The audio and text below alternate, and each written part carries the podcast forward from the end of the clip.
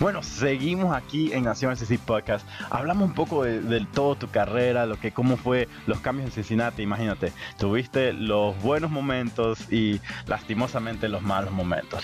Pero queremos conocerte un poco más. Tú eres uno de los, de los jugadores que la afición te quiere muchísimo, en serio. Eh, eh, nunca creo que he visto eso en un jugador de Cincinnati donde la afición, sinceramente, no importa qué es lo que te pase, alguien, un jugador rival te puede hacer así y la gente ya le está gritando a él. Es recíproco, es recíproco. En serio. Así que nos queremos concentrarte un poco más de, dónde, de, tu, tu, vida personal eh, y quiero comenzar más que todo con tu familia. Eh, tu esposa, tus niños, son dos niños, ¿verdad? Sí, eh, y, Y, y, algo que siempre notamos, después de los partidos, siempre ahí presentes, apoyándote, y sabemos que no es fácil. No, no, no, sí, ellos siempre están. Yo creo que un día mi señora me va a matar porque me quedo tarde, tarde, tarde firmar y un día. sí, hay veces que estoy firmando y siento la presión acá en el cuello porque la tengo en la espalda, pero no, no, no, es una fenómena, no, no, no, se banca las mil y unas eh, y siempre está ahí al pie del cañón, ella soportándome todas mis mis, mis locuras, mis caprichos, eh, eh, todas mis cosas, ¿no? Que yo eh, voy al partido, siempre trato de llegar una hora antes y me voy mucho antes y, y la hago viajar en, ella se va en, se tiene que venir en Uber, perdón que tira en Uber porque, en taxi, porque si no yo me vengo, si tiene que estar cuatro horas antes del partido y a mí me pasa eso, yo tengo que hacer mis cosas y, y es una señora que me entiende, ella es, me entiende desde los, desde los 15, 16 años que estamos juntos. Así que. De, de, de, 15, 16 años juntos o desde los, de los 16 años? Que... No, no, no, de los, de los 16 años. ¿En serio? 16 años estamos juntos.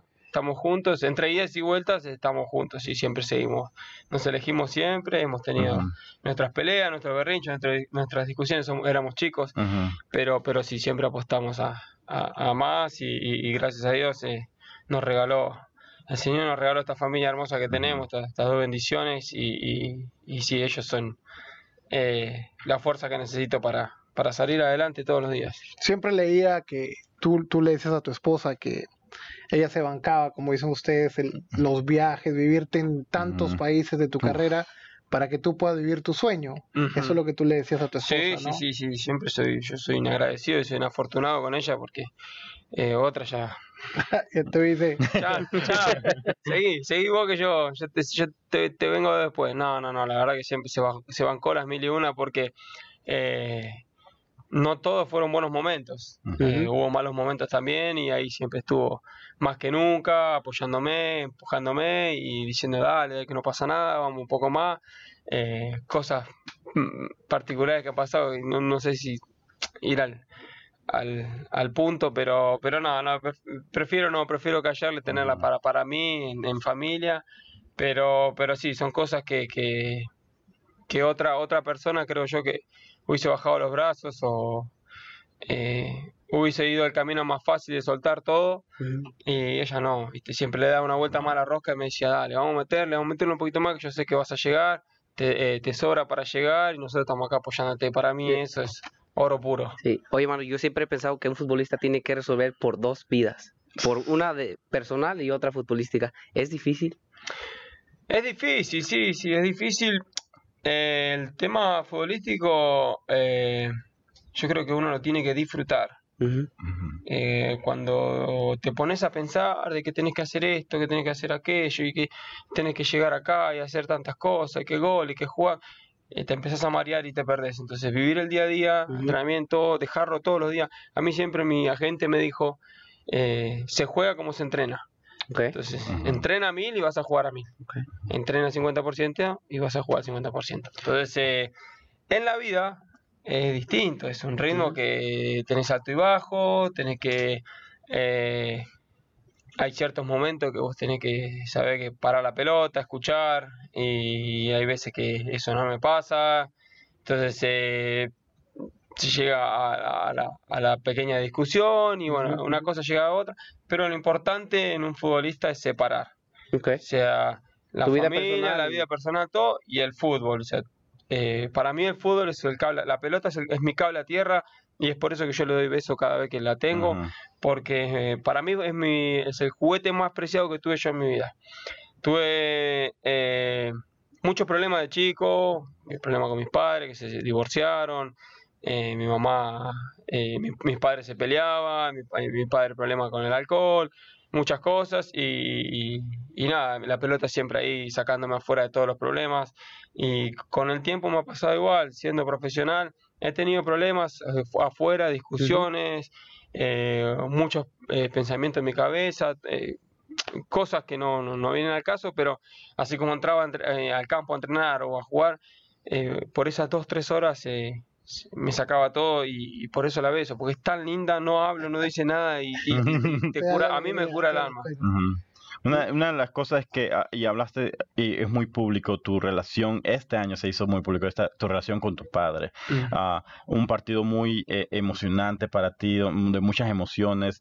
Y, y hablas un poco de tu relación con, con ellos. Tuviste una relación muy difícil con tu padre eh, creciendo. Sí, eh, con mi padre, como ya dije, de cuando era chico se, se separaron a, los, a la edad de seis años, creo que yo tenía seis, ¿sí? Y, y bueno, sí, muy chico yo soy el más chico de la familia y, me tocó la parte dura, pero yo creo que la parte dura también fue el tema de que él tenía problemas con el alcohol, que mm, entre idas y vueltas con mi mamá, eh, había veces a la noche que eh, me despertaba que se estaban matando a palos y, a mí varias oportunidades me ha, tocado ser de referir, de separarlo, con yo con seis años.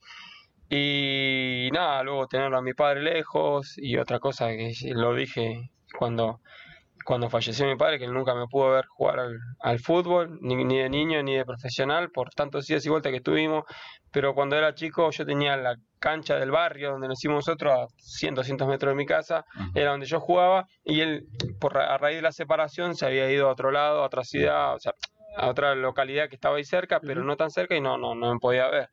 Entonces eh, eh, crecí eh, haciéndome solo porque mi mamá tampoco mi mamá trabajaba y tenía sábado y domingo libre y quería descansar y quedarse en casa, así que lo hice, lo hice solo y bueno, después cuando a medida que fui creciendo, pasa que yo tengo un hermano que también uh.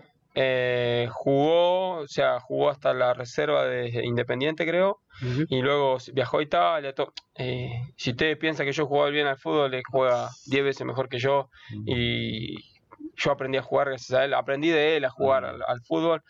Y mm, nada, eh, mi padre lo apoyaba mucho, lo llevaba a los entrenamientos, era más grande, apostaba todo él porque era el más grande.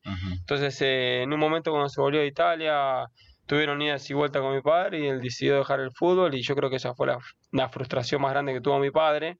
Entonces, a raíz de eso yo tuve muchos encontronazos con mi papá, y me recuerdo uno eh, de los tantos que tuve. Eh, yo 18 años creo que tenía, venía de Italia, estaba de vacaciones en Argentina y estaba eh, viviendo en su casa, parando en su casa. Y mm, yo estaba durmiendo la siesta, me recuerdo, me había tirado a dormir, estaba muy cansado y a raíz del alcohol y todo, vino a patearme la puerta de la habitación me hizo pararme, o sea, que me levantara y me empezó a decir de todo y me quería como pegar, ¿sabes? yo estaba, tenía el puño cerrado y en cualquier momento me pegaba. Entonces agarré y yo estaba muy cansado, tenía mucho sueño. Entonces lo, lo, lo, lo, primero que se me ocurrió y le dije fue, yo me puse las manos atrás mío y le dije, mira, si me vas a pegar, pegame, le digo, eh, vos sos mi papá, le digo, yo te voy a respetar, yo no voy a reaccionar, no voy a hacer nada, pegame si me tenés que pegar, si, si sentí que lo tenés que hacer, pegame. Yo no te voy a faltar respeto, vos sos mi papá, te voy a respetar. A lo que eso él se como que eh, reculó un poco, o sea, se retrocedió, entonces ahí me empezó a soltar todo, de que yo me podía ir a vivir a la China, donde sea, que no le importaba, que muchas cosas, que él solo tenía un hijo varón y que muchas cosas. Yo creo que sacó toda esa frustración que tenía adentro y bueno, quedó ahí, nos hablamos poco y nada. Y después con el tiempo eh, yo creo que fui a verlo un par de años después y a lo... Sí, yo tenía 23 años, lo iba a visitar todo y lo veía que estaba cada vez más abandonado. Y a raíz de los problemas del alcohol, con mis hermanos se fue alejando. Yo tengo tres hermanas y un hermano, y soy yo, somos cinco en total. Eh, con mis hermanos se fue alejando y el único que lo iba a visitar era yo. Entonces, eh, nada, un día a los 24 años voy y le comunico que nacía Benjamín y que como él era el abuelo tenía todo el derecho de ir a verlo y lo único que le dije son dos cosas. Le digo, yo lo único que te pido, yo te iba a mostrar a mi hijo, mi hijo no te lo voy a negar. Le digo, lo único que te pido es que cada vez que vos vas a ver a mi hijo, estés afeitado y estés limpio y no tengas un ni un poquito olor alcohol. No lo quiero. Entonces, desde ese momento tuvimos una larga charla donde él nos sentamos, él me agarró la mano, me pidió disculpas por todo lo que me había dicho. Eh, él me dijo que conmigo se había equivocado y que más allá de todo lo que él había dicho, el único que le que lo iba a visitar y, y, le importaba cómo estaba era yo, entonces eh, con hechos y no con palabras yo había, le había cerrado la boca, entonces le dije yo te voy a estar al lado tuyo siempre, en las buenas y en las malas, eh, te voy a bancar y te voy a, te voy a dar todo lo que pueda de mí porque sos mi papá y tanto como vos, para mí mi papá y mi mamá son sagrados. Entonces esa fue la charla que yo tuve con mi esposa, para mí mi papá y mi mamá son sagrados, lo demás... Eh, eh, son de palo para mí, eh, a, pesar de mi familia, ¿no? Mi, yo separo entre familia, mi señora y mis dos nenes, y los demás son familiares, que es totalmente distinto. Entonces yo me ocupo de mi familia hoy. Em, y bueno, nada, eh, reconstruimos esa relación de vuelta, él me pidió disculpas, él me dijo, claro, porque él vivía y me trajo recuerdos de cuando yo era niño, claro, yo lo iba a visitar y un día yo tenía hambre, sinceramente pasábamos hambre porque no llegábamos, no llegábamos económicamente y a veces no teníamos para comer, y la verdad. Y un día lo fui a visitar y él sí tenía para comer y, nada, tenía dinero ahí porque trabajaba y se fue a dormir a las 7 y yo le saqué 20 pesos en ese momento.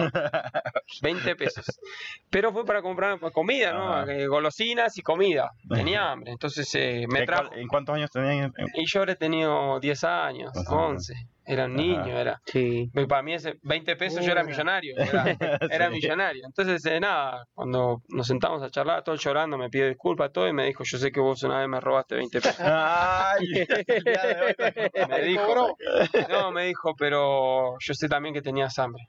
Mm. Así que me dijo, eh, nada, quedó ahí, quedó un silencio, ¿viste? Entonces, eh, nada, eh, reconstruimos esa relación y bueno, después no tuve la chance de, poder traerlo porque él vivía solo en la casa y él no quería dejar la casa por temor de que se le meta a alguien, que alguien agarre, entonces iba a perder lo único que tenía.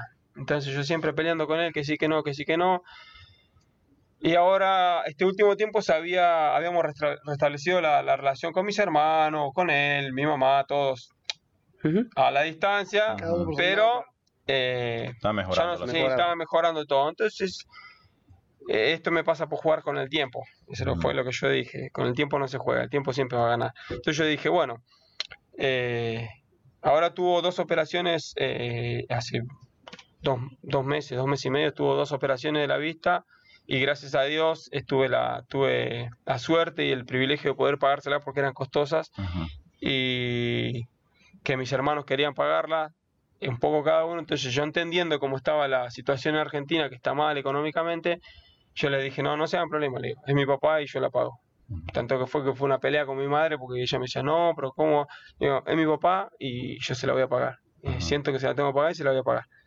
Entonces, eh, la primera operación, él lo operaron de cataratas y la primera operación salió perfecta y él empezó a ver y me, me acuerdo como si fuera que fue hace 10 minutos. Lo llamé para preguntarle cómo estaba y me dice, es increíble, dice, veo, ahora veo todo nítido, veo todo perfecto, dice, y gracias a, gracias a vos estoy viendo, me dijo. Y yo le dije, no, no, no es gracias a mí, le digo, estás viendo porque el doctor te operó y gracias a Dios salió todo bien. No, pero vos pagaste, le dije, sí, te la volvería a pagar si lo tengo que hacer, le digo, soy mi papá, te lo dije toda la vida. Eh, y bueno, la segunda operación, después hubo otra operación que salió también bien, pero al tiempo se empezó a como a, a hinchar, no sé qué tenía, y bueno, nada, iba a sus controles, todo, y un día se... Eh, fue tan raro lo que pasó. Eh, él vivía con, su, con mi abuela, con su mamá. Ella es ciega ya, mi abuela. Y yo creo que él sabía que se iba. Yo tuve una charla un año antes, un, año y medio antes. Él amaba su guitarra, el, guitarra criolla, y la tocaba como nadie. Yo creo que si él hubiese, se hubiese dedicado a tocar la guitarra, se hubiese llenado de dinero. Pero él tocando su guitarra y yo ya lo veía muy abandonado, muy avejentado, él me decía, yo ya me voy, me decía, tocando la guitarra. Y eso a mí me partió el alma. Y le dije, mira, le digo, si a vos no te importa, ahí me puse firme, duro, le digo, ah, si a vos no te importa, le digo, eh, eh, a mí no me lo diga porque a mí me duele. Lo que vos estás diciendo a mí me duele. No, yo te agradezco, me dice, pero yo ya siento que, bueno, no lo diga más. que tenételo para vos, le digo, porque si vos me lo decís a mí, a mí me duele. Vos te vas y a mí se me cae un héroe, se me cae mi, mi superhéroe. Ujú. Porque eh, en las malas cosas, yo siempre, por eso lo que arrancamos, cuando arrancamos, yo dije, yo siempre tomo lo positivo. De lo malo que él hizo en la vida, y yo puse un posteo. Ujú. eh, tus, eh, con tus defectos y virtudes, me hiciste la persona que soy hoy. Ujú. Para mí el alcohol es, es peligro, es eh, perder a tu familia, son problemas, entonces yo jamás en mi vida me emborraché. Voy a Argentina, tengo un poquito de Fernet con los amigos, pero ahí nomás. Eh, jamás fumé en mi vida, eh, siempre traté de respetar a mi esposa, eh, jamás le levanté la mano y lo- jamás lo haría. Em, trato de criar a mis hijos, eh, de darle atención, de darle contención, creo que eso lo- fue lo que me pasó a mí cuando yo era chico. Entonces, eh, de, las, de las cosas malas eh, Se aprende. se aprende y, claro. y soy así hoy en día. Entonces, eh, lo- ¿a dónde voy? Em, fue todo raro como él se fue. Él se fue a dormir Y esto su- fue todo, fue por el problema de alcohol también, los problemas médicos de él. No No lo sabemos. No son- No lo sabemos porque si- ahora te voy a contar de, de la manera que él se fue, Ajá. no se puede entender. Entonces, eh, él se acostó con, se tomaba su sagrada siesta y se acostó al lado de su madre, puso su madre en la cama, se acostó al y al lado de ella, de, de- de un lado la madre y de, su- de otro lado puso su guitarra. Y se acostó a dormir y nunca más se despertó. Wow. Es como que sabía que se iba ahí. Ujú. Y así me dijeron que lo encontraron. eh, y, y la radio el que escuchaba él prendida, encendida. Entonces es como que sabía que se iba a ir. Sabía, se que- acomodó. Se acomodó, se acostó al lado de su sagrada guitarra, que fue su mejor amiga. Ujú. Y yo lo dije, así como él, ten- yo creo que todo él me transmitió. Sí. Su pasión por la guitarra, nosotros con Benjamín, para el día, un día del padre, Benjamín era chiquitito. Eh, fuimos y le compramos una, una muy buena guitarra y se la regalamos.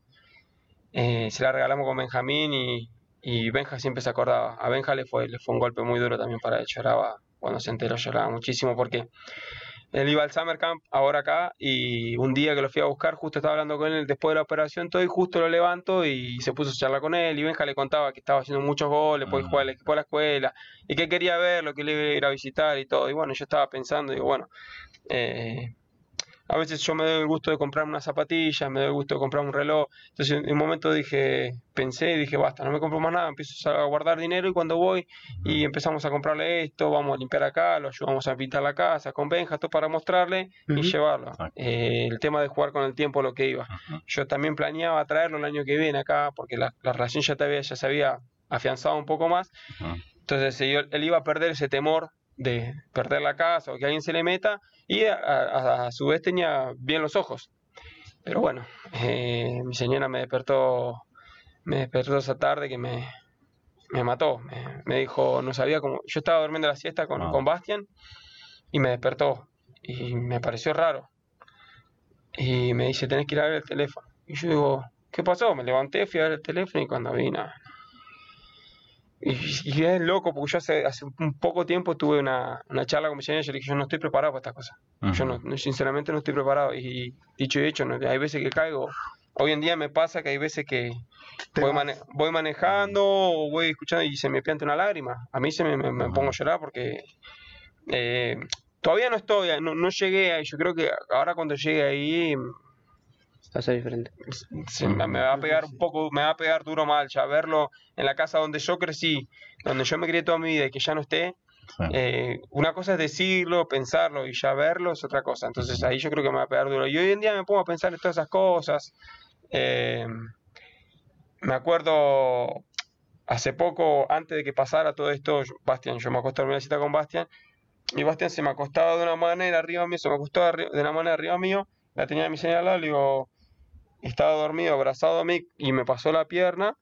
Y le digo, es increíble, le digo, pero así yo dormía con mi padre cuando era pequeñito. Ah, Eh, ¿Viste? Y, y- pero hace mucho tiempo pasó, o sea, hace 3, 4 Sí. meses pasó eso. Y quedó ahí. Y bueno, y ahora pasó eso. Y todas esas cosas se me vienen a la cabeza. Y bueno, a veces que se me piantan las lágrimas. Yo creo que a veces es, es normal llorar y no tenerlo adentro porque te hace ¿Cómo? peor. ¿Cómo se llama tu papá? Jorge. Jorge. Yo soy Emanuel Jorge. Él se llama Jorge Eduardo Ledesma. Y mi, mi hermano es Gustavo Eduardo. ok. Algo que mencionaste que, que me llama bastante la atención. am, Yo soy de los que fieles que piensa que por alguna razón Dios deja que nosotros pasemos estas cosas. Eh, y y algo que me encanta que tú dices, "Mira, pasaste eso y todas las cosas, situaciones que fueron en el momento malas o, tal vez no fueron ideales, pero hizo la persona que eres tú hoy. E hizo el padre que eres tú hoy. Hizo la persona que va a pelear hasta el último minuto en la cancha. La persona que no se va a, a- no le va a importar si alguien le dice, hey, tú no sirves, un, un fanático rival, pero sabes que estás dispuesto a demostrar lo contrario, a salir y victorioso de toda situación. Sí, no, no, no, sí, sí, yo siempre, hace, antes de que pasara todo esto con mi padre, también tuve una charla con, eh, con, con el entrenador, con Ron, y le dije, le conté, no sé por qué salió la charla, porque fue creo que una semana, una semana y media antes de que pasara a mi padre, y me abrí, porque necesitaba, nece- pensé que, o sea, en ese momento creo que necesitaba abrirme y le, le solté todo lo que tenía dentro de mi padre y todo, y, y le dije, eh, tengo, tengo muchos motivos para triunfar acá y uno de ellos son mis hijos. Eh, tengo que demostrarles a ellos que nada es fácil. Eh, he pasado por momentos muy duros y hemos salido todos juntos, entonces eh, tengo que seguir demostrándole a él de que hay que dejarlo todo, de lo que sea, no solo en el fútbol, en la vida, hay que vivirlo intensamente. Entonces, hablaba del tema del tiempo y no jugar con el tiempo, hay que vivir el día a día, porque uno no sabe lo que va a pasar mañana, Exacto. entonces eh, hay que disfrutarlo al máximo. Sí, este, en, en esa semana que perdiste a tu papá, desafortunadamente, hubo un partido fin de semana y, y, eh, me acuerdo que iban perdiendo el equipo por gran diferencia de goles, te tocó marcar el penal. Y antes de tirar el penal, ¿tú ya sabías que lo ibas a meter? Sí, sí, sí, sí. Sentía, eh, tanto es que, que no, no sé ni dónde entró la pelota. Le pegué tan fuerte, o sea, le pegué fuerte, seco, y yo sabía que ya entraba. Si yo creo que si el arquero estaba, el portero estaba parado ahí, no la agarraba igual. No iba a entrar. Porque, no, no, no, no la iba a agarrar porque eh, tuve una charla el día del partido ese, tuve una charla el viernes. Mi padre se falleció el jueves, a la tarde noche. Y yo fui a entrenar el viernes. Yo ya sabía que no estaban los titulares porque decisiones del entrenador. Entonces eh, Diego, uno de los eh, Sí. que maneja las cámaras, de toda la- la- prepara los videos y todo, me dice, Manu, te veo triste. Antes de entrar, al- antes de arrancar el entrenamiento, estábamos ahí todos en el, en el campo y ¿Aún no sabían que tu papá había fallecido? no, no, nadie lo supo. Es que nadie lo supo hasta No, el día de- eh, después, del partido. partido, Oh, claro, ¿serio? nadie si lo los supo. comentaristas no... Nadie sabía O nada. tu- el plantilla, jugadores. No, eso no, es lo no, que no, iba, Lo único que lo sabía. Y porque tengo una relación de hermandad, es Justin Hoyty. Mm, y, y le comenté a él. Eh, y, y Diego me dice, Manu, te veo serio, me dice, ¿estás triste? Me dice, ¿estás, estás, estás, estás enojado? Me dice, porque mañana no jugás. Y me salté, lo tenía acá, te juro. Ujú. Y le digo, no, Diego, le empecé a contar. Y me pasó esto y esto y esto, y me empecé a llorar, pero lloraba. me- A ver, yo no quería llorar, ¿eh? pero me ca- se me caían las lágrimas solas. Yo hablaba y se me caían las lágrimas, me limpiaba. Y Diego se quedó en shock, ¿viste? Y se quedó como choqueado. Entonces yo le dije, me pasó esto y se me falleció mi padre ayer. Y que este que el otro. Y me dice, ¿pero por qué no te va? Le digo, ¿qué va a cambiar? Digo, que si yo me vaya. Sí, que si yo me voy. Y yo la pienso de la otra manera, le digo, eh, él nunca me vio jugar a la pelota. Y yo creo que ahora me está viendo. Mañana me va a ver. Entonces, qué mejor que estar acá y dedicarle un gol. A lo que yo sabía que no iba a jugar. Entonces, eh, sabía que iba a ir al banco. Ya había hablado con el entrenador. Entonces, eh, bueno, charlamos todo y me da un abrazo. Le digo, pero le digo, el show tiene que continuar. Le digo, hay que seguir entrenando. Y me voy a entrenar. Y me fui a entrenamiento como si nada pasara saqué mi mejor cara, mi mejor sonrisa y claro, en el momento que nosotros fuimos a hacer la entrada en calor, eh, él se sintió que tenía que decírselo al entrenador. Entonces se Ujú. puso a charlar con el entrenador y yo lo, eh, yo se lo conté a él, entonces yo hago la entrada en calor y lo veo que está con el entrenador allá a lo lejos. Entonces, bueno, seguí.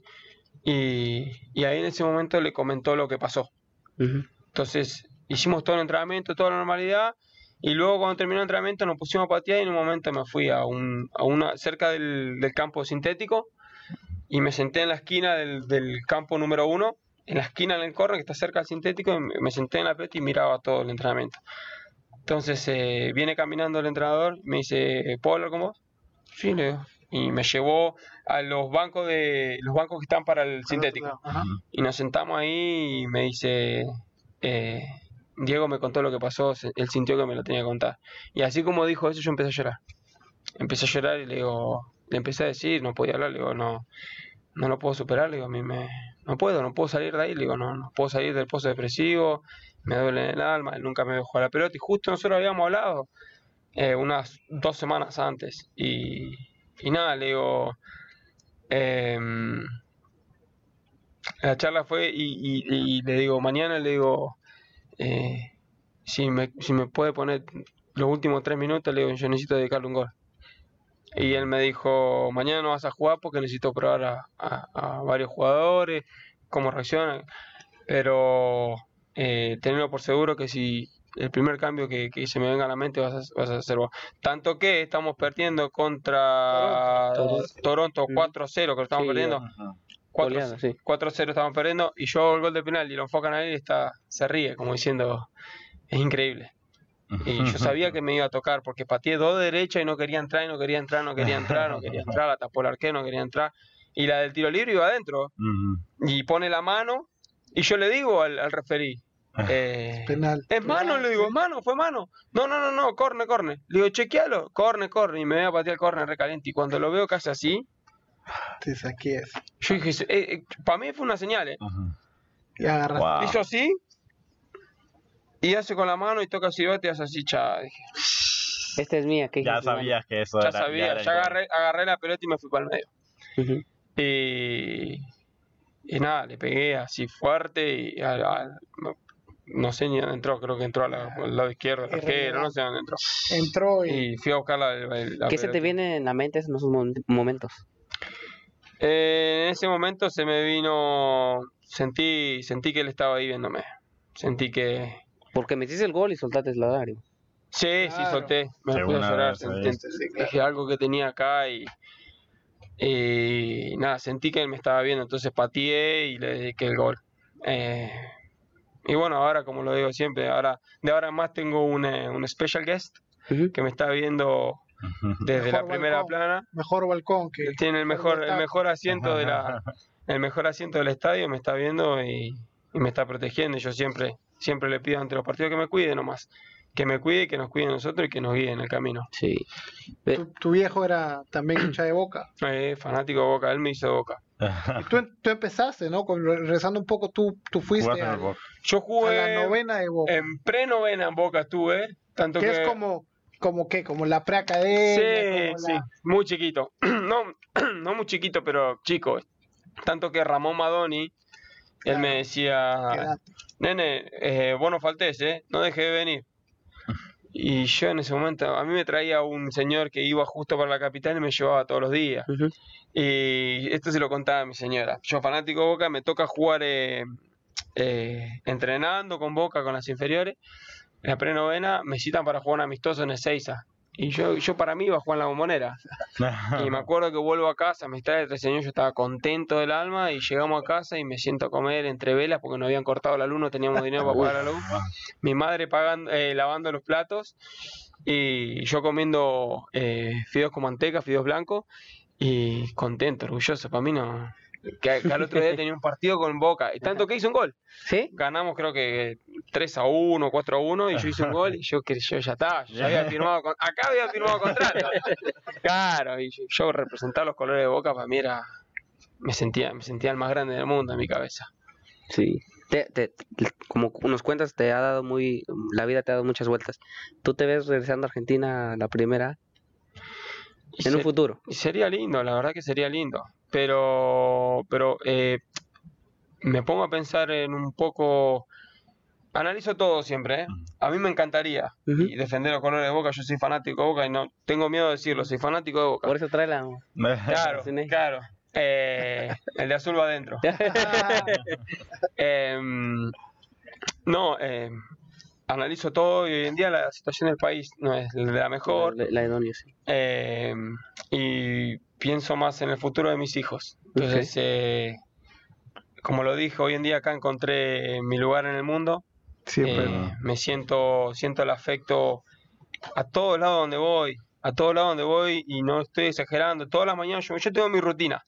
Todas las mañanas yo me levanto y llevo a Benjamín a la escuela y así como llevo a Benjamín a la escuela, la gente me desea suerte, los padres de los, de los chicos, eh, me desean un buen día y que me vayan en entrenamiento que esto y que lo otro. Y ya para mí ahí arranca el día. Y después me voy, me voy a pedir mi café con mi desayuno y la Bien. señora ya me... eh, una me dice superstar, porque me vio en la tele y ella, ella dice que yo soy superstar. Entonces yo le digo que ella es la superstar y entonces nos saludamos así. Entonces ya esas pequeñas cosas a mí me alegran el día. Sí. Y así arranco yo. Entonces, eh, y lo veo a mi hijo que entra contento al colegio, eh, mi otro más chiquitito que se está loco de remate, pero eh, viene contento de, de su jardín y sus amigos y de a poco eh, va agarrando el idioma, el grande ya lo agarró. Mi señora está contenta, está relajada, entonces, ¿qué más pedir que verlos a Sí. ellos contentos? Yo siempre lo dije, fue la primera charla que tuve con, con Jeff. Apenas me recibió ot- otra relación que tengo con Jeff, que hizo algo que es tan poco y para mí fue muchísimo. Y nunca me lo hizo nadie ni en los mejores clubes que tuve. Eh, llegué al aeropuerto de Cincinnati, la primera vez que yo ponía pie en Cincinnati, y él me vino a, a- a- él me vino a recibir, Jeff. Ujú. él me vino a recibir y me dio un abrazo a mí, a mi familia, y agarró creo que al más chiquitito, a Bastian Aupa. Y ya está. Se conmigo se ganó el mundo. Entonces yo le dije, cuando nos pusimos a charlar, todo, que había que hacer esto, había que hacer lo otro, le digo, mirá, le digo, yo la voy a hacer simple. Si mi familia, si usted, ustedes se tienen que ocupar de mi familia, no de mí. Ustedes se ocupan de mi familia, de mi señora, de mis dos hijos, y yo adentro de la cancha soy un soldado. Ujú. Es así. Desde ese momento hicimos ese lazo con Jeff y él sabe que yo sé que si necesito algo tengo que ir a llamarlo, tengo que ir a buscarlo a él. Y yo sé que él siempre me va a responder. Entonces, eh, desde ese sentido, eh, conmigo, en esas pequeñas cosas se ganó el mundo, conmigo. Mi- Mira, eh, eh, para los que no saben, Jeff Berding es el presidente del club, que es muy conocido por eso, que es una persona muy personal. Él va siempre a, a co- a conocerte personalmente, a hablar de detalles, una persona que le gusta mucho los detalles. Y eso es una de las cosas, como dices, que eh, hace el club tal vez dif- algo diferente. Claro. Eh, eh, te hace No, sentir como cual. en casa, ya no, ya no estás trabajando, Yo estás, sinceramente, casa. yo me siento en casa, yo me siento tranquilo. Lo hemos comentado muchas veces aquí que pareciera que la parte principal de venir a trabajar en el FC Cincinnati es que tengas calidad de persona, que seas amable, que seas, porque va de con todos, ¿no? De las personas que trabajan en el club, de los sí. entrenadores, los jugadores, los- Increíble. o sea, es, es una es un ambiente que realmente hace sentir parte de una familia, ¿no? Es que esto es una familia. Y tú me lo has repetido Sí, varias sí, veces, sí, siempre Sí, sí, sí, nunca, nunca me ha pasado nada. Hay gente que trabajaba, por decir, Cody Parsons es uno- un chico que trabaja, tiene 18, 19 años y a los primeros días él venía a buscar a mi hijo para llevarlo al colegio a las 7 de la mañana, eh, Wow. cosas así. Eh, y esas cosas no las ve nadie, ¿eh? O sea, y no lo hace para que lo vean los demás, lo hace porque le sale de adentro Sí. y, y para mí eso es muchísimo. Hoy en día que lo veo y lo, lo jodo y lo abrazo y le digo, pero, pero para mí con esas pequeñas cosas se ganaron el mundo conmigo. Yo voy a la guerra y sí, sí, sí, yo voy a matar a alguien por ello. con porque- los azul y naranja. Sí, sí, sí, sí, sí. Como debe ser. Después lo vamos, lo vamos a poner un poquito más claro, lo vamos a hacer amarillo. Ahora, ey, vamos un poco más hablando de tu, de tu hinchada, de, de- de ser hincha de boca, ¿no? Bueno, se te va el 12 de diciembre de este año. Se retira. Ya Juan estoy ahí. Ah, Ya estoy ahí. Ay. El otro día le dijo, apenas salió eh, Compraste la conferencia. Sí, sí, las conseguí, me las consiguieron. Eh, una charla con mi señora y le digo. Porque primero estuve dando vueltas como los buitres para entrar, ¿sabes? Para entrar. Primero conseguiste las Buscando el entradas. punto perfecto. Acá, buscando el entre justo para decir, bueno, acá me dio el pie, entro acá. Sí. Entonces agarro y le digo, eh, el 12 del 12 no cuente conmigo, le digo, no estoy. ¿Qué pasó? No, yo no estoy, me hace de cuenta, yo me fui del mundo, le digo. ¿Por qué? ¿Qué pasó? Si se retira mi ídolo, yo tengo que estar ahí. O sea, no es que se retira, se juega el último partido, partido, ya está en la bombonera. Sí, sí, claro. Yo tuve la suerte de ver a él el último partido en la bombonera contra Lanús. Ah. Y él, eh, fue la única vez que fui a la cancha después de tantísimo tiempo que no iba. Me llevaron mis amigos y era el último partido de Román en, en la bombonera. Y fui- me siento un privilegiado. Ahora mira, yo te voy a decir que yo antes de saber que a ti te gustaba Román, yo veo la jugada que tú siempre haces, que es la que la paras y la jalas para la izquierda, que era muy característica de Román. Sí, Que no, no, no. jala y la... Yo siempre, yo, jala la- yo siempre trato de, siempre traté de copiarlo a él, ¿eh? Eh, siempre me sentí un poquito román y siempre lo tuve presente. Tanto es que los días antes del partido o el mismo día del partido eh, estamos en la habitación concentrando o en casa y yo me pongo a mirar videos de, de Román y las mejores asistencias y los mejores goles y trato de ya crearme un panorama en mi cabeza y siempre trato de, de- de copiarlo a él en el, en el que todos lo llamamos es el, eh, el pase al ciego, el pase del ciego, que estás mirando para allá Y va- y, Y para el otro lado. y pac, meter la sorpresa para allá, esa era típica de Román. Y hoy en día trato de, de hacerlo y creo que la otra vez salió con, eh, con Quecuta contra Columbus.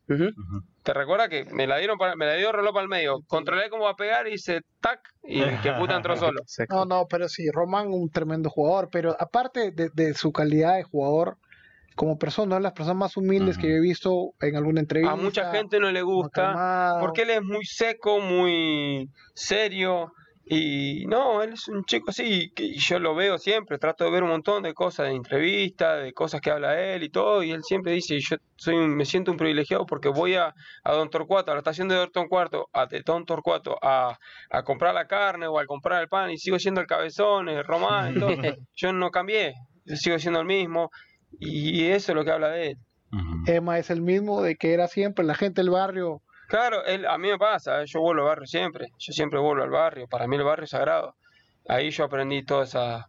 Ahí fue donde limé toda mis, eh, mi picardía a la hora del fútbol, eh, donde vi cosas muy, muy picantes en mi vida que me enseñaron muchísimo, donde tuve ese, ese amigo que a los 16 años, yo no me olvido más, a la vuelta de mi casa, eh, no, eh, bueno, fue un sábado creo que era, sábado a la noche y a la vuelta de mi casa se habían juntado ahí a poner música, a tomar una cerveza y yo 16 años, 15, 16 años, me fui a la vuelta ahí y estaban haciendo la ronda y cuando me pasaron la cerveza a mí yo la agarré, viste, iba a tomar un poquito de cerveza y este amigo de atrás me pegó un, me pegó un cachetón en la cabeza y me dice, soltá eso que vos tenés que jugar a la pelota. Y hoy en día lo veo a ese, a ese gran amigo que tengo y que se llama Gustavo Princich y, y le agradezco, siempre se lo agradezco, de que me haya, me haya marcado esas cosas porque tenía razón. Por ahí a veces uno chico por hacer pasar por gracioso, por pasar por el, el, el- yo soy el vivo, el, el- el canchero, como nosotros le decimos, eh, y me tomo un, un traguito y me fumo un cigarrillo y así arrancan y luego se pierden. Pero, pero de esas cosas tengo muchísimas y yo siempre soy un agradecido y se lo agradezco siempre. Mira, no podemos terminar esto sin hablar sobre algo bien importante. Y- y vamos a ver qué te sacamos ahorita. Vamos a ver. Vale. La última vez, La, la, la- la- última vez, no, no, no nos dio mucho. la última vez, esta fue tu respuesta. Eh. Uh, esto fue lo que me respondiste. Uh, ¿Qué nos puedes decir de tu situación para el próximo año? Nosotros estamos, estamos esperando, decimos, queremos a Manu el próximo año, queremos estar ahí en Somos NIP. cuatro. ¿eh? no, no, no. Eh, Somos cuatro, te digo, ¿eh? queremos estar en el, en- en el estadio, ver el último partido celebrando tu retiro en Cincinnati, brother. En Dios quiera, Dios quiera. Yo se lo dije, yo se lo dije a Jeff eh, en varias ocasiones. Yo le dije, yo encontré mi lugar en el mundo, encontré mi familia, mi tranquilidad, y yo acá donde me quiero quedar y acá donde me voy a retirar, si Dios quiere. ¿Tú, tú pensaste, Todavía queda, eh, pará, no me retire que tengo 31. No, No, eh. No, no, no, no. ahora, no, no solamente porque te quieres quedar, pero, o sea, has tenido una temporada en general positiva. Sí. Has tenido una temporada que, que prueba que Manuel Esma es un jugador del- de, la de la MLS. ¿no? Entonces con eso viene no solamente eh, eh, el tema de que, de que tú te quieres quedar, ¿no? Porque lamentablemente acá las re- las reglas de la MLS son súper complicadas, Exacto. que cualquiera puede ir a cualquier lado, que, que una- nadie queda libre, Tal cosa, Entonces, el draft. el draft, y sí. que te pueden proteger a esto, y que el internacional, y que, el- o sea, es bien complicada en realidad. Yo Exacto. le digo como 12 veces y aún todavía me quedan cosas que no entiendo, ¿no? Entonces, con eso es la pregunta. Eh, ¿cómo, ¿Cómo está tu situación contractual? Aún, sinceramente, yo soy sincero, eh, yo no, Eh.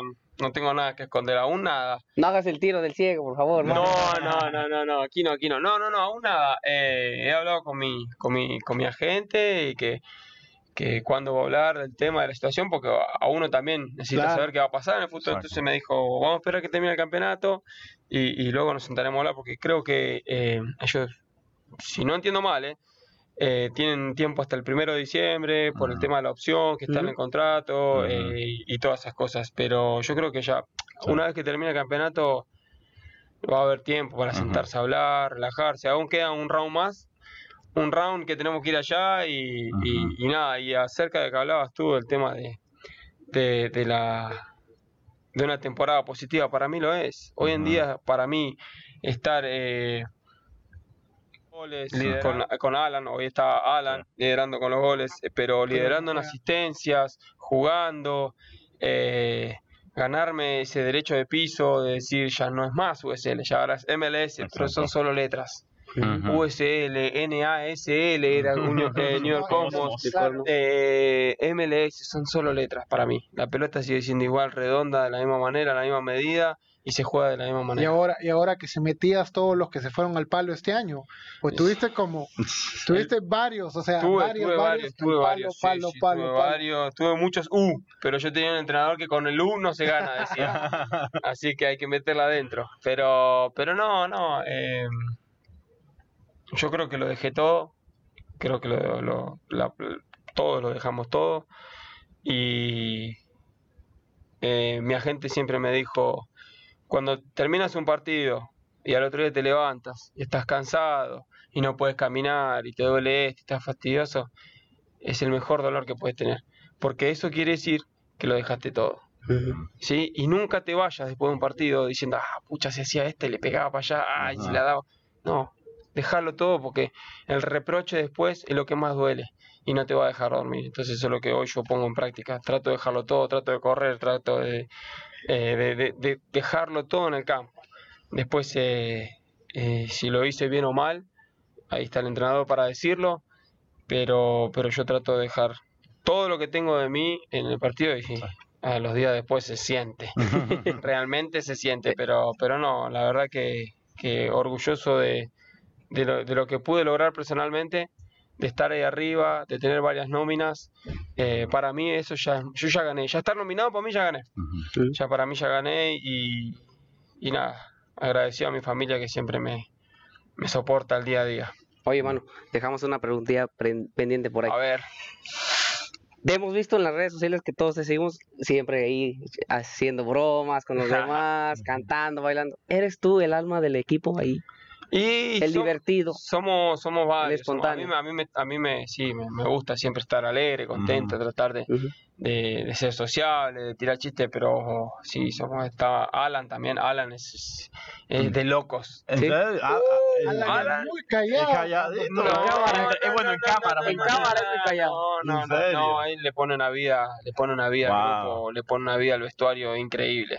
Yo creo que ese chico no habla inglés, el día que hable inglés se van a, morir, se van a- se van a morir todos de la risa porque tiene esa picardía que, que- Ajá. que le da la chispa al grupo y, y se ganó todo lo que es. O sea, hoy salió, sí. salió MVP, es el jugador Sí, de, claro, Sí. claro. pero a, a mí esas cosas yo me pongo a pensar, siempre eh, eh, paro la pelota y miro para atrás, en el sentido de que este chico no jugó contra Seattle, ¿se recuerdan que estaba fuera? Ujú. Exacto. Arrancó mal, arrancó en el banquillo y tuvo que también pagar derecho de piso y muchas cosas. Y, y yo estoy orgulloso de él.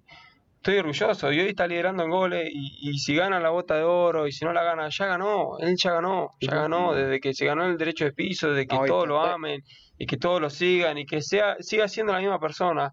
Porque no ha cambiado. No, no No cambió. ha cambiado, yo trato de, de- de hacerle broma, ah, te Mm. compraste esa zapatilla, cambiá. antes era callado, decía, lo, lo, lo- lo molestamos, lo Sí, jodemos, pero no, no, no, es una grandísima persona. Se nota que tienes una relación muy especial con él porque hace unas semanas nosotros tenemos una, la imagen de la semana y escogimos una imagen que fue el gol contra Orlando, el, el- la asistencia tuya.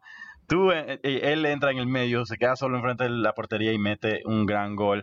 Y ustedes se van a la esquina a celebrar y se dan un gran abrazo. Que toda la afición, nuestros seguidores les encantó esa imagen. Pues, y se nota que, que, se, que se aprecia en serio, que se nota que tiene una relación especial. Que, que tú sabes, tú sabes, no, que el- a veces se necesita eso, se necesita, se necesita esa hermandad en el club. Pero tal cual, tal cual, y el progreso de él es mi progreso y es el progreso de todos. El Ujú. chico ha progresado muchísimo Exacto. Y, y, y le sobra, a ese chico le sobra.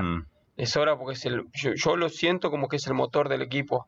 Corre para todos lados, mete y lo deja todo cada partido y es por hoy, es por eso que se ganó lo que se ganó, el jugador del año, está también para la bota de oro, está también como el gol del año, está en muchas nóminas y, y yo creo que él la piensa igual que yo, ya estar nominado ya Y- ganó. Y se ve, ah, fuera de la cancha se veía como si tuviera una competencia entre tú y él, porque él mete un gol y toda la próxima semana metías otro. Sí, y así sí, se no, iba. Antes era con Conic. Ahora, Ah, Ah, con- con- Pero bueno, eh, miremoslo, el- miremoslo de arriba, ¿no? Siempre estoy ahí. Sí. Es lo bueno, ¿no?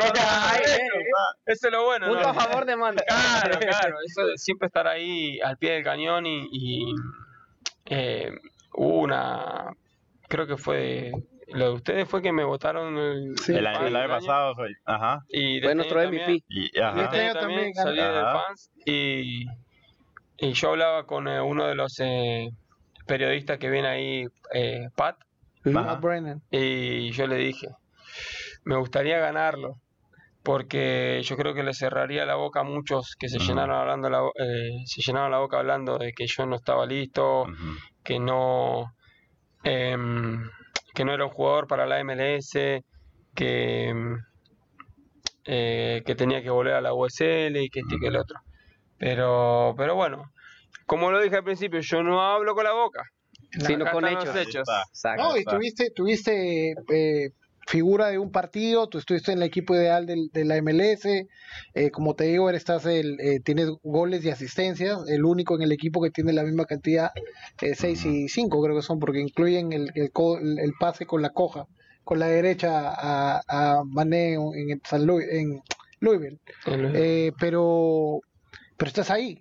O sea, a pesar de que, de, de cómo se decía, y no solamente de, de ti, porque se hablaba de todos los muchachos los- que venían de la, de la USL, ¿no? Ah, eh, te corto un segundo, discúlpame. Ayer hablando con el, creo, el, eh, el otro día hablando con, eh, con eh, un ayudante, me dijo, eh, la verdad que eh, si te pones a pensar es el único de la USL del año pasado que está jugando en MLS y lo está dejando todo, me dice, todos los partidos y la verdad que te vengo a dar la mano, me dice, porque eso es apreciable.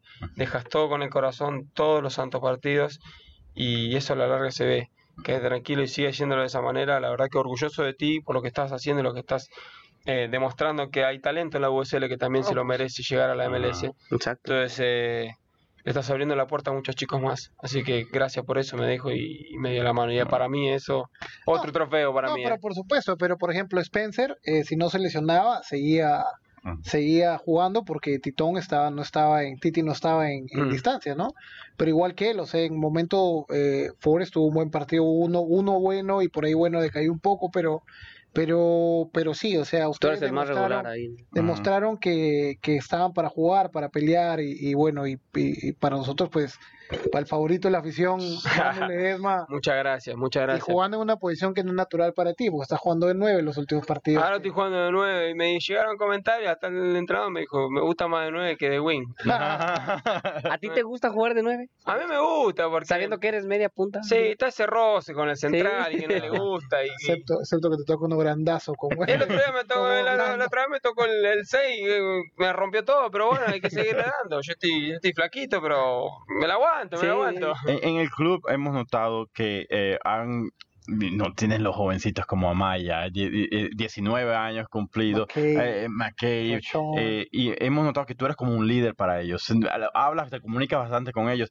Y hace un par de semanas en Orlando, el partido de Orlando, algo que me, yo estamos en la, en la sala de prensa mirando y le hacen falta, no sé a quién le dicen falta, tú te paras como siempre, te paras en el balón enfrente, esta es mi pelota, yo la pateo y noto que Maya está atrás tuyo y como con pena ve atrás tuyo y nada más te toca y tú miras y tú, ay, no sé si te dijo algo que tu hermano mira y te mueves, te- lo dejas. Claro. Le diste la confianza a él en ese sí, momento. sí, sí, no, porque él era el encargado de las pelotas paradas, pero yo me paré adelante de la pelota porque eh, si se juega rápido, donde se duermen los ves. demás, jugamos rápido y salimos. Entonces, cuando vi que estábamos tranquilos, Ah. entonces le di, me di vuelta y le dije, tómate tu tiempo, Ajá. tranquilo y pegale tranquilo. No, no te apures ni nada. Pero sí, ese chico tiene, Un talento. eh, tiene un talento increíble, tiene un futuro em, increíble también. Tiene que ser muy inteligente y, y trabajar eh, mucho en lo que a él le va a dar fruto. Es lo que yo siempre se lo dije.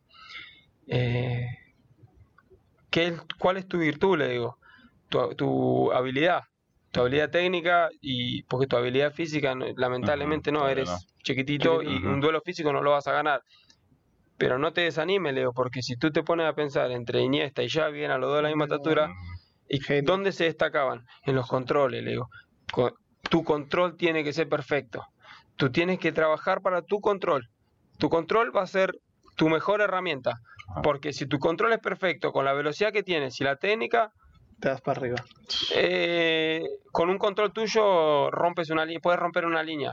Entonces él está trabajando en ese proceso, eh, también es muy chico, hay que estarle atrás, y, pero no, yo creo que ese chico, ese, chico va para va por un muy buen camino, muy buen camino. Tiene que mantener solo los pies sobre la tierra y, seguir por ese rumbo donde va. En, en papel, eh, teníamos figuras para hacer una, una, mejor campaña este año. Ya hablamos un poco del, de los egos y esas tipos de cosas, pero futbolísticamente, ¿crees que tantas transiciones, tantos eh, cambios de, en general, en todo, durante todo el año, porque lo comentamos acá casi cada lunes, que, ¿qué pasó con la alineación de la semana pasada? Otra nueva. Llegamos el día lunes, otra nueva. Y tú como futbolista sabes que pues la continuidad es, es, es, es, un factor bien importante para alcanzar resultados, ¿no? ¿Qué fue realmente, o sea, tú, tú de adentro, ¿qué, le faltó al equipo este año para, tener un poco más de, de, éxito en, en, la cancha? Ah, qué buena pregunta. Eh, sí, hemos cambiado muchas veces la, la formación. Eh, me ha tocado jugar en un montón de lados. Me sorprendí que todavía no me tocó ir a la, portería. Con, la portería con los guantes, pero no, no, pero yo creo que eh, le faltó creer al equipo.